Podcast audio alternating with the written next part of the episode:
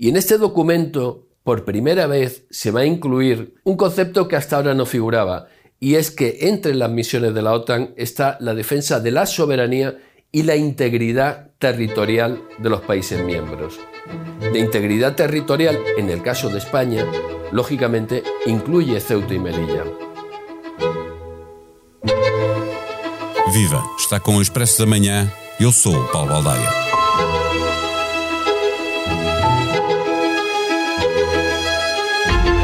Espanha é por estes dias o centro do mundo mediático com a realização da Cimeira da NATO em Madrid.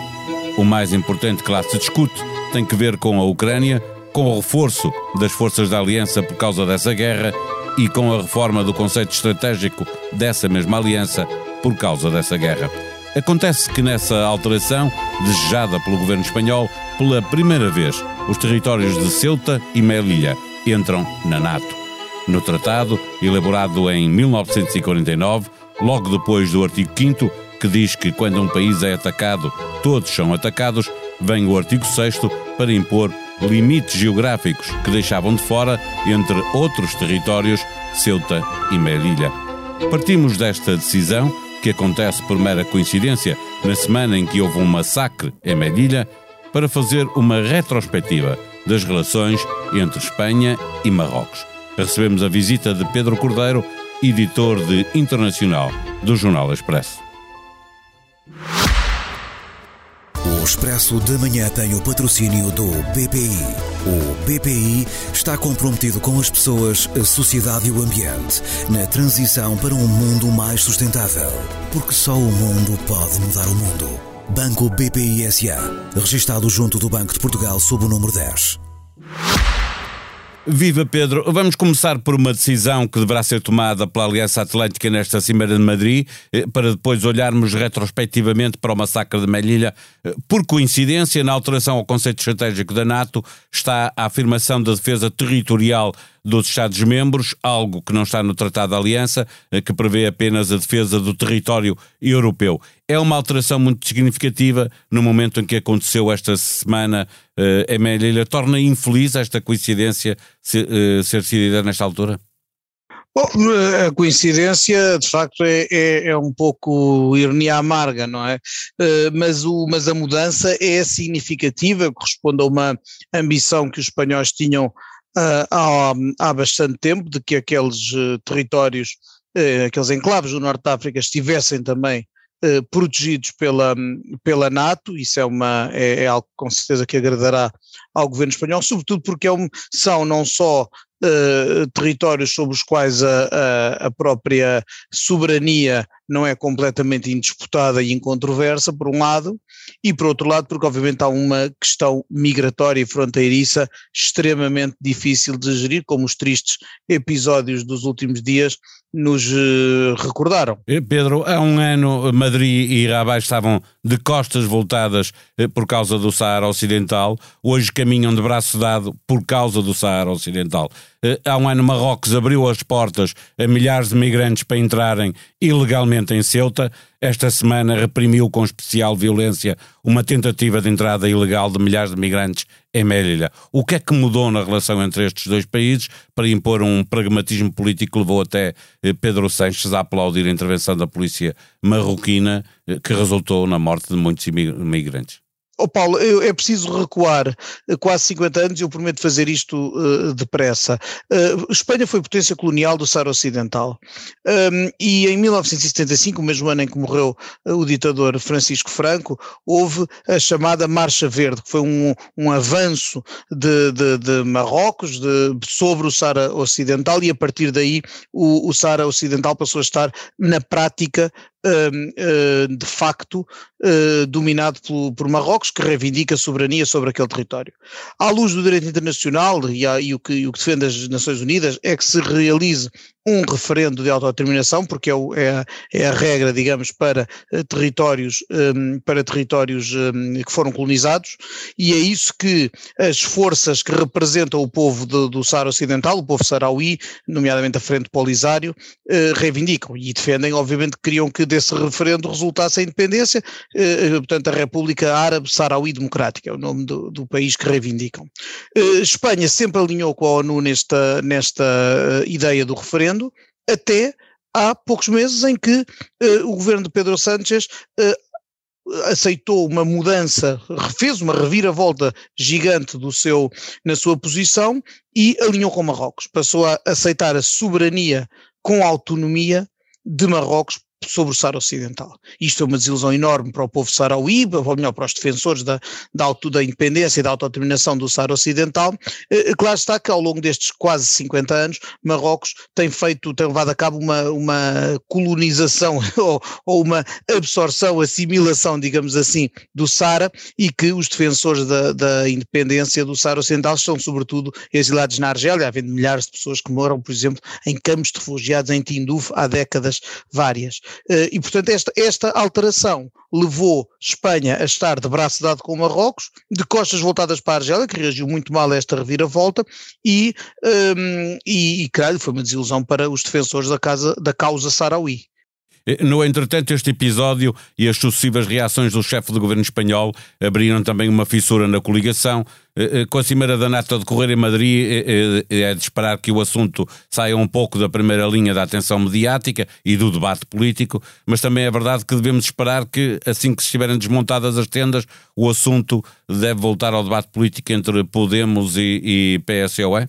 Seguramente. O, o, a defesa do Sara Ocidental e, da, e da, da causa da autodeterminação é muito querida à esquerda em geral, à esquerda internacional, à esquerda mundial, nomeadamente à, esquerda que está à esquerda dos partidos socialistas, costuma ser especialmente incisiva na defesa dessa causa. Ora bem, sendo o governo espanhol uma coligação entre os socialistas e a esquerda à sua esquerda, eh, é natural que seja mais uma, um, porque há vários eh, eh, motivos de fissura entre os dois, entre os dois partidos. O, o Podemos não reagiu bem a esta mudança uh, de posição do, do Sánchez e, e, portanto, é natural que, que em breve, e agora, claro que tem neste momento a prioridade da Cimeira, mas claro que essa, essas divergências vão ser expostas, mais de vez em quando de forma mais atuante do que outras, até porque dentro do, do que é aquela frente do, do, do Unidas Podemos há também várias tendências e vários graus de, de radicalismo, digamos assim, uh, mas é claro que foi, é uma fissura dentro da esquerda e, é uma, e foi algo inesperado inesperado que não, que não recebeu, na verdade, o aplauso de, de quase ninguém, a não ser do,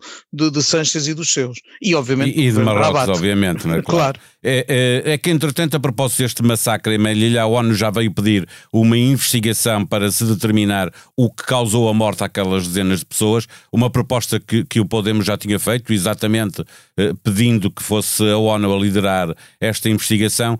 Eh, tendo em conta as atuais relações entre Espanha e Marrocos, de que temos estado a falar, esta é uma exigência eh, que o governo de Madrid pode vir a abraçar ou, ou é para esquecer? Eu acharia, acho, não acho fácil com uma, com uma uh, reconciliação, digamos assim, tão recente. Uh, que haja vontade de Pedro, Pedro Sanches deve, deve apetecer-lhe tudo menos lançar essa, essa investigação. Agora, pode ser uma coisa que se torna, face à barbárie que ali se passou e ao horror do balanço de, de, de mortos eh, e feridos desta, deste triste episódio, é, é, pode, pode ser algo que, às tantas não há espaço para não, para não admitir e para não aceitar porque, uh, repara, a, fronteira tem aqui uma importância grande, como tu dizias no, no um, há pouco, o, um, Marrocos sempre jogou com a fronteira da, da, de Melilha e Ceuta, ou com a, e com a vigilância ou não vigilância da mesma, para pressionar a Espanha quando sente necessidade disso. Aqui há, há aqui há, há tempos, há cerca de um ano, quando Espanha recebeu o líder da Frente Polisário, que estava doente, muito doente e que foi uh, acolhido em Espanha e tratado num, num hospital em Logronho, um, isto foi muito mal visto pelo governo marroquino, que na altura, até com uma certa, uh, com, com um, um Facilitou a passagem de, de, facilitou e quase que empurrou os, os, a entrada de milhares de, de, de, imigrantes, sobretudo da África subsaariana, que se concentram ali na esperança de passar Cerca de 8 mil, bastantes mais, aliás, Repara, do, do é que passar para Ceuta, Ceuta, é, Ceuta e em África, mas pertencem a um país europeu. E a esperança dos que vêm de situações de guerra, fome, miséria do, do, do da África, sobretudo subsaariana, é chegarem ali para poderem passar para o território europeu.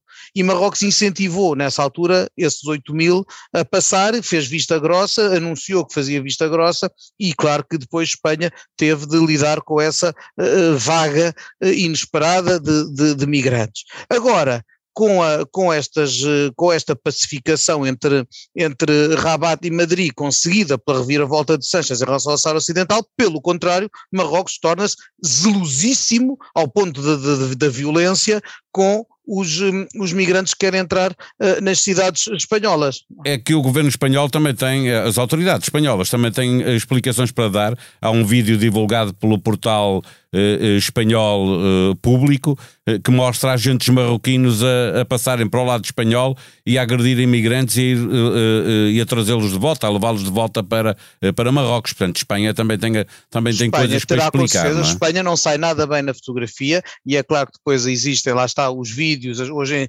hoje as coisas são muito mais uh, divulgadas e disseminadas, as imagens do horror, os vídeos e, e esses pormenores, como o que acabas de descrever, tornam-se uh, claros, ou pelo menos quando, quando não são claros, pelo menos lançam uh, a suspeita de que algo não, não, não correu conforme devia, ou, ou que, portanto, que houve abusos permitidos de, de, uma parte e de outra, e isso, claro, que exige que esclarecimento cabal. Não há, não há um Estado de Direito, não há uma democracia que possa aceitar uma coisa destas sem investigar, até porque lá está, eh, eu não espero total transparência uh, do Reino de Marrocos, uma vez que tem um, um regime uh, um, autoritário, uh, enquanto que Espanha é um país da União Europeia, é uma democracia pluralista e o Estado de Direito existe transparência, obviamente, na, na explicação dos atos que, que as suas entidades e agências tomam, e sobretudo aquelas que têm o o, o, a prerrogativa de poder usar a violência, como é o caso das, das forças da lei e da ordem, que no fundo encarnam o monopólio do uso da violência que pertence aos Estados.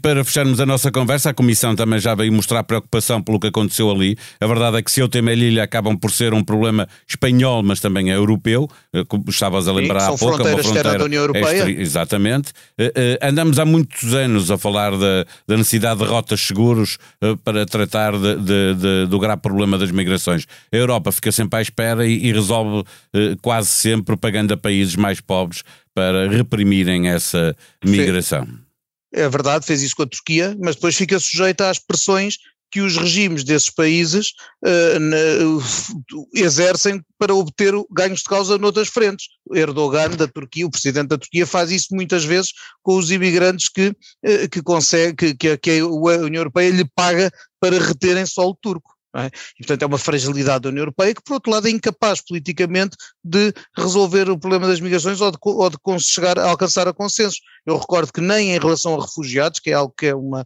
uma obrigação legal e moral de receber, nem em relação a isso a União Europeia chegou a acordo em relação às quotas que cada país deveria receber, e houve muitos que anunciaram logo à partida que não cumpririam coisa nenhuma. Enquanto a bola não volta a rolar, os verbos ganhar e perder continuam substituídos por comprar e vender.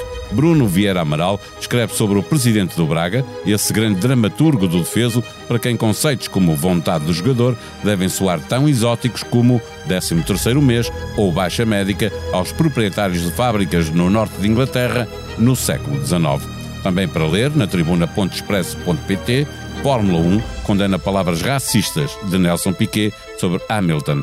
O brasileiro comentou de forma pouco adequada o acidente entre Verstappen e Hamilton no Grande Prémio da Grã-Bretanha do ano passado. Hamilton respondeu em português.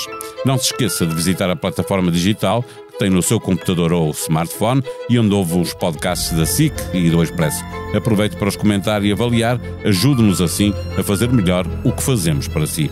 A sonoplastia deste episódio foi de João Martins. Vamos voltar amanhã. Até lá, tenham um bom dia.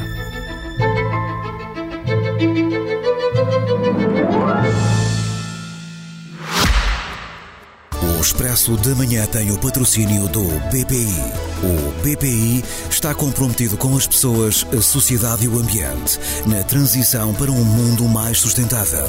Porque só o mundo pode mudar o mundo. Banco BPI SA. Registado junto do Banco de Portugal sob o número 10.